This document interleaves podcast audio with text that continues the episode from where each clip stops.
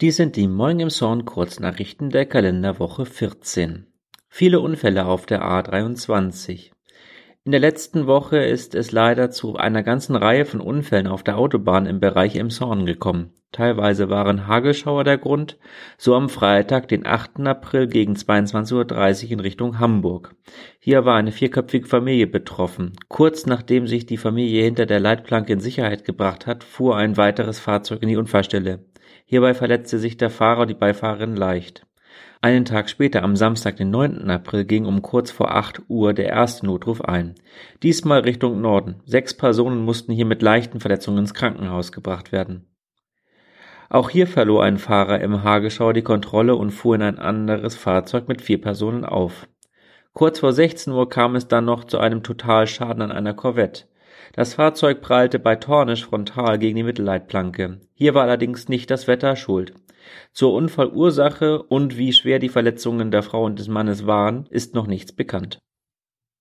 Kriminalstatistik. Leider steigen sie wieder. Die Straftaten in der größten Stadt des Kreises sind im letzten Jahr um rund 1200 Straftaten im Vergleich zum Vorjahr gestiegen.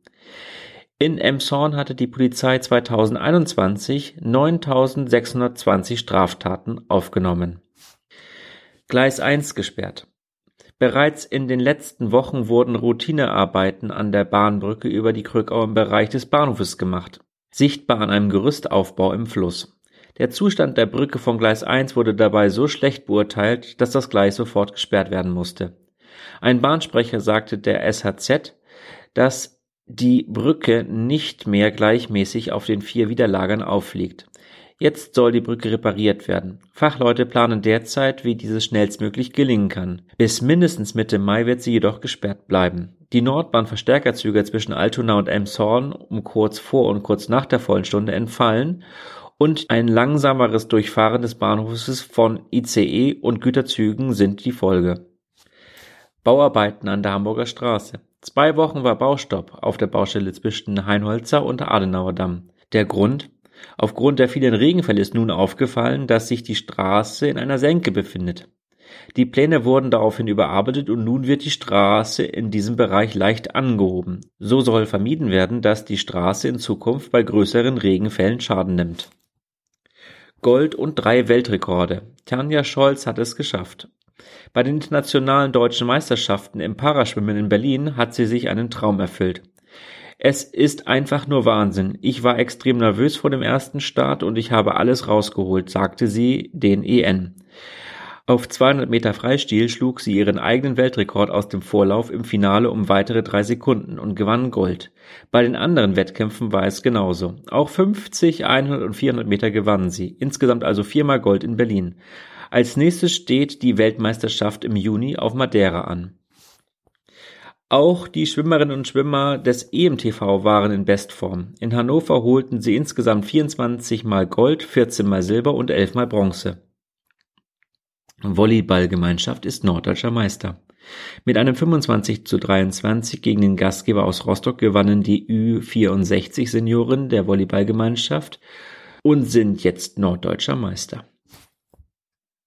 Wahlstand beschädigt. Ein Unbekannter hat am Samstag, den 4. April, zweimal einen Wahlkampfstand der AfD vor der Nikolaikirche umgeworfen. Zunächst um 11.30 Uhr und dann rund 45 Minuten später erneut.